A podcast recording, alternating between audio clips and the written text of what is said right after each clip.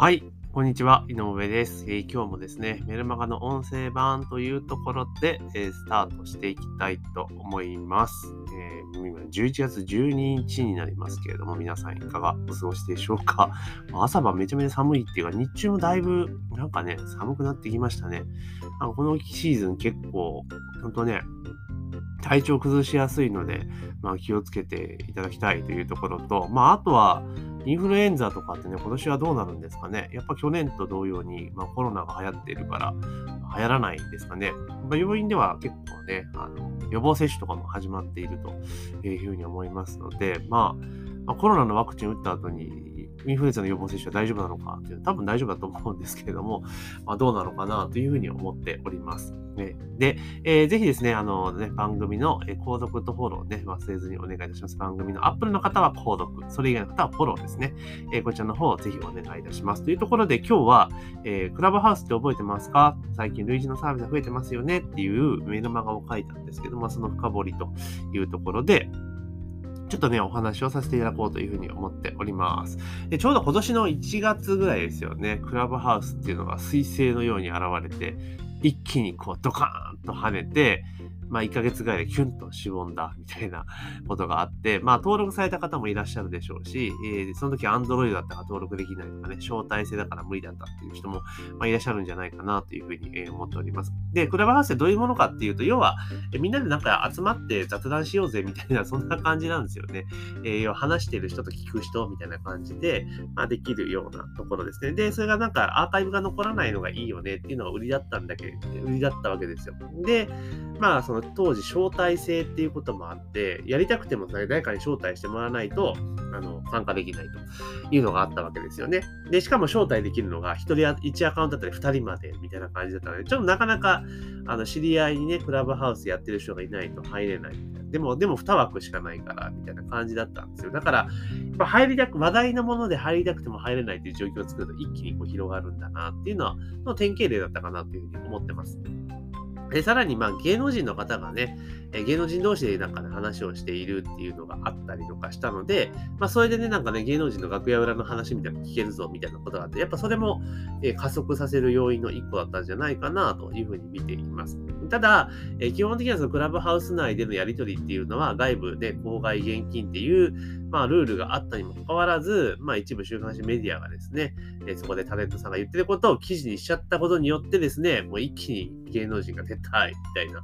え流れになったというところですね。で、その瞬間、やはり、あの、なんかね、あのミーハーな人たちは消えていったというところだと思います。で、その後、じゃあもうだいぶね、もうもうすぐ1年になりますけど、経ってどうなのかっていうと、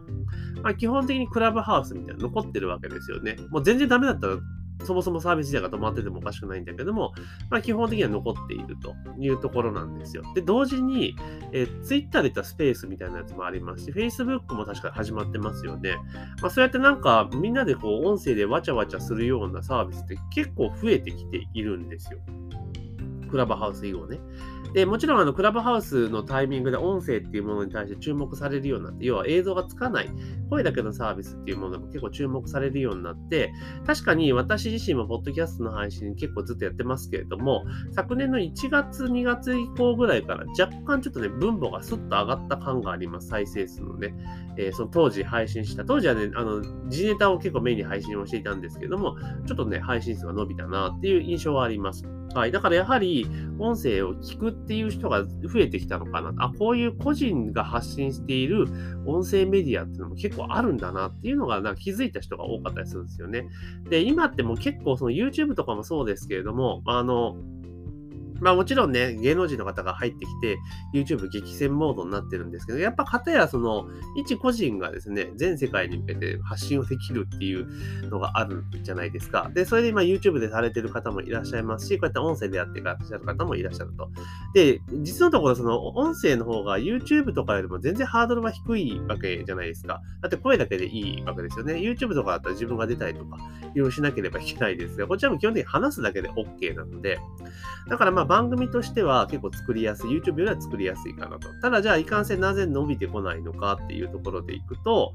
やはりですね、YouTube はマネタイズ直接できるよねっていう話がありますね。広告収入があると。で、え YouTuber になる人たちがね、一気にこうなんかサクセスストーリーみたいな感じのがバーンと注目されて、YouTuber ってめちゃめちゃ儲かるんだぞみたいな感じになったわけですよね。そしたらやっぱりプレイヤーが一気に増えていって、で、今度はプロフェッショナル芸能人とか入ってきても激戦になったというところですよね。で、今からだから、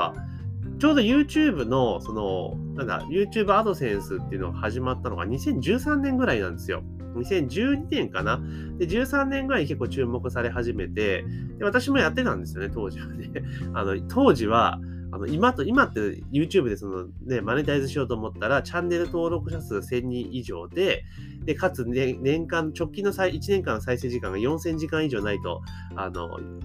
参加できないじゃないですか、有料のやつね。あの、マネタイズするやつって。だけど当時は別にあれなんですよ。アカウントさえ開ければ、誰でも、あの、あで、アドセンスのアカウント持っていれば、誰でも収益ができたんですよね。チャンネル登録者数とは関係なく。だから、あの、まあ、それこそ、あの、いね、あの、なんとかテレビ番組みたいなこう違法アップロードして再生数稼いでっていうことができた時代もあったんですよ。最初の頃ってね。だけど、まあ、そこからどんどんどんどんそのプレイヤーが増えて、規制が増えていってっていうところがあるので、まあ、今はね、一定限やっぱり、ね、あのハードルを高めているっていう状況にはなっていると思うんですけど、でそういうふうな形でマネタイズできるようになったからこそ YouTube もクリエイターの方が増えて、クリめちゃめちゃ増えたっていうのがありますよね。私やってた頃ってクリエイターめちゃめちゃ少なかったんですよ。だから、要は発信者とまあ、受ける人の間も空きすぎて配信者がめちゃめちゃ足らないっていう状態だったんですよね。だけど今も配信者もいっぱいありますよね、みたいな感じになってるから、まあ、新規で YouTube 始めると、やっぱなかなか難しい部分はあると思うんですよ。で、かたやじゃあ音声どうなのかって考えたときに、まあ、音声ってまだまだね、まあ、開く余地があるかなっていうところなんですけども、ちょっとじゃあ音声についてはですね、ちょっと後半のところでお話をしていきたいというふうに思っております。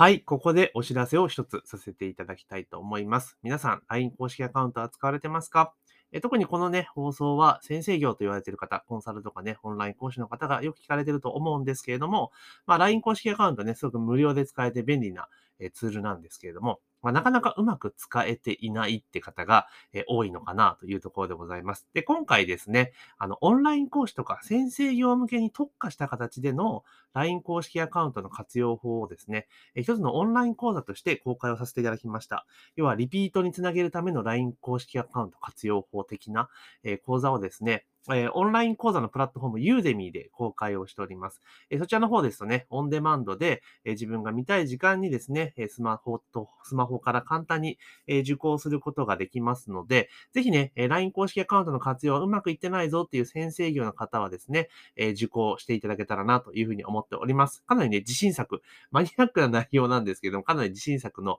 え講義で、で、同様の講義をストア化でも展開させていただいておりますが、かなり、え、高評価をいただいておりますから、まあ、ぜひね、気になる方は、え、この音声の概要欄にですね、え、その、え、ユーデミーでの LINE 公式アカウント活用講座、先生オンライン講師のための LINE 公式アカウント活用講座の、え、リンクを貼っておきますので、ぜひね、そちらの方からチェックしてみてください。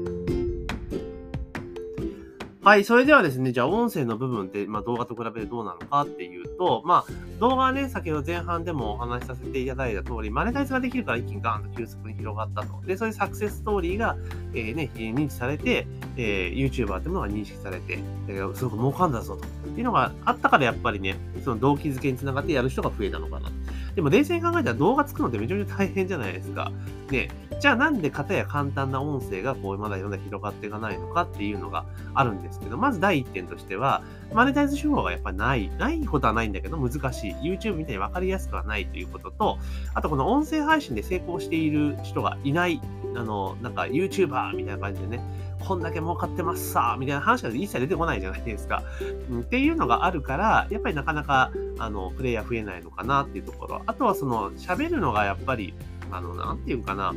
あの、映像があるとね、いろいろな、まあ、幅がいっぱいあるから、表現の幅が広がっているけど、音声だとも喋るだけになっちゃうから、難しく思われてる方結構多い感じがするんですよね。まあ、ただ実際音声ってどうなのかっていうと、もうめっちゃ簡単なんですよ。喋るだけでいいわけじゃないですか。でもちろん、あれですよ、こう、私自身こう喋ってますけど、これ台本がある方、台本ないですよ。ただ単純に今日前この、このちょっと前に書いた、え基本はメルマガの記事内容をベースに話してるだけなんですよ。だから、えっと、単純にその思いつ思いついたことをどんどんどんどん喋ってるだけなんですよね。ただ、じゃあなんで喋れるかっていうと、えー、その、この話す前に一回原稿書いてる、原稿っていうか、その、発信する内容をメルマガで書いてるから、そのことが頭に残ってるんで、それを紐解いてって深掘りしてるだけだから、意外と喋れているっていうのもあるんですけれども、えー、これもね、やっぱり慣れなんですよね。で、今はそういってもともとあるものについてこう話しているんですけど、例えば、えっと、今、サブチャンネルでやってるようなテーマだと、要はニュース記事見つけて、それに対しての自分の意見を話すっていうやつも、これも最初は結構しんどかったんですけど、なんだかんだ言って1年ぐらいやってたんですよ。あの、この、この今の、今放送してるチャンネルで、今年のだから8月からあのコンセプトチェンジをして今の形式ですけど、その前は、えー、時事ネタとかをね、ニュースネタとかをベースに話をしていたってやつなんです。だから Yahoo ニュースとかで見て気になるのがあったら、それでピックアップして、で、それについて自分の意見を話してたっていうのをやってたんですね。だから、まあそういうのずっとやってるとね、結構喋れるようになってくるんですよ。だから、まあ、もちろん意外最初からサクサク喋れる人もいますけど、ほとんど人は慣れてないからそうじゃないんだけど、こうやってすぐ慣れちゃうんですよ。で、あと、音声配信、皆さんちょっと嫌がる一番の理由っていうのは、その収録した音声と自分の声がすごく違うじゃねえかってね、え、問題があるわけなんです。これ実は一緒なんですけれども、あの、最初に聞き始めの時って、ね、なんでこんな声なんじゃねっていうふうに、え、感じちゃうんですけど、実は全く同じ声なんですね。で、これやっていくうちに、当然音声配信とかして自分の音声聞く機会って増えてくるんですよね。そうするとね、差がなくなるんですよ。だから、あスピーカーから聞こえてくる声とあ自分の声は一緒じゃんってなると、そこでその瞬間で全然抵抗なくなって話せるようになるんですよね。だから音声で実はすごく手軽なんですよ。手軽なんだけれども、あのなかなか参入者が増えないという状況なんですよね。で、まあ、さっき言ったように直接的なマネタイズがやっぱりでき難しいっていうのが大きいのかなっていうのはあるんですが、ただ実は音声って動画とかと比べると、あの、聞いてもらいやすいんですよね。ね要は見るっていう作業は伴わないので、まあ、基本的にはその音声だけで成り立つものであれば、全然いいんですよ。映像なくて、音声だけで。例えば私とかも YouTube とかそうなんですけど、あの、あれなんですよ。なんつうかな。音だけ聞いてること結構多いんですよね。だから、本当に今 YouTube とかで、そのなんだろう、話す系のやつとかやってるじゃないですか。だから、キンコン西野とかはね、 Voicy とかでやって、キンコン西野の場合、 Voicy 軸のえー、その収録版を YouTube アップってパターンじゃないですか。で、逆のパターンもやってくれるとすごく嬉しいなと、個人的には思うんですよね。で、ポッドキャストで公開してくれたら、ってあれじゃないですか。ね、CM で切れることもないので、結構いいなと思うんですが、まあなかなかやってくれないってところはあるんですけど、だからこそまだ入り込む余地はあるかなと思っています。で、で音声結構いい、何がいいかっていうと、例えばこう私のようにその文字媒体とセットで運営していくっていうことを今やっているんですけれども、その場合だと、まあ、要は全員がね、こう見てくれて両方読むってことはないですけれども、ただ、その音声聞いてくださってる方々、一定多分ね、今でいくとユニークのユーザーでいくと大体40人ぐらいなんですよ。40人しかいないんかいって突っ込まれそうですけど、でも大体40再生ぐらいなんですよ。毎回の音声が。ほぼ安定してるんですよね。だから、ほぼ40人の人は、ある程度聞いてくれてるんだなっていうのがあるんで、まあ、それがメルマガの読者さんなのか、あの、今までのその累計的の読者さんなのか、ちょっとわからないですけど、音声で比較的、この、再生数安定するんですよ。だから一回聞き始めると、結構意外に継続的に聞いてもらえるケースがハマるとね、多いのかなっていうのがあるんです。で、音声をずっと聞いてもらっていると、例えばその方がね、私のメルマガの読者さんだったら、その方が私のメルマガを読んだ時にはですね、私の声で脳内で再生されるってことになるんですよ。ってなってくると何が起こってくるかっていうと、結構前から知ってる人になるんですよ。だから単純に文字ベースだけでの、あの、これ、これつながりではなくて、こう音声っていうものがあってね、声で、その人の声で直接喋るっていうことを、がね、あの、